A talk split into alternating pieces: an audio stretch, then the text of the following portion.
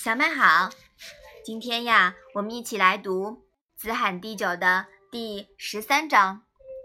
你先来念一下好吗？子贡曰：“有美玉于斯，病毒而藏诸？求善价而沽诸？”子曰：“沽之哉，沽之哉！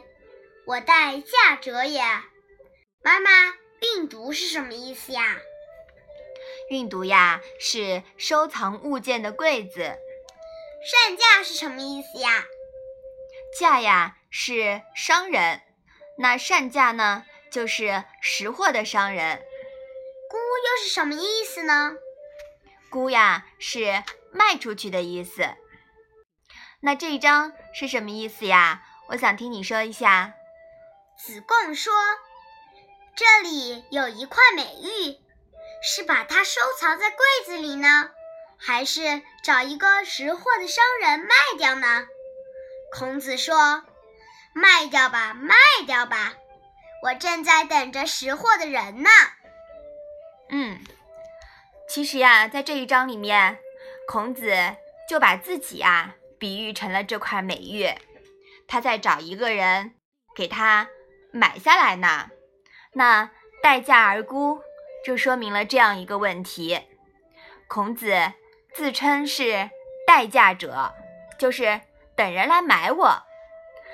当时呀，他一方面四处游说，以宣传礼治天下为己任，期待着各国统治者能够施行人道于天下；另一方面呢，他也随时准备，等待机会亲自实践。施行自己的为政之道。孔子说这样一句话呀，其实也是在勉励子贡为政，因为子贡是孔子最喜欢的学生呀，对不对？嗯嗯，他从师傅这边呀学到了这么多礼呀、道呀，那最好的方式就是要把这些东西付诸实践，是吧？嗯嗯，老师也是希望。他学的东西呢，能够经世致用。你现在明白了吗？嗯，好，我们把这一章啊复习一下吧。子贡曰：“有美玉于斯，病毒而藏诸？求善价而沽诸？”子曰：“沽之哉，沽之哉！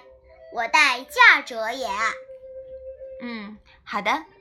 那我们今天的《论语》小问问就到这里吧。谢谢妈妈。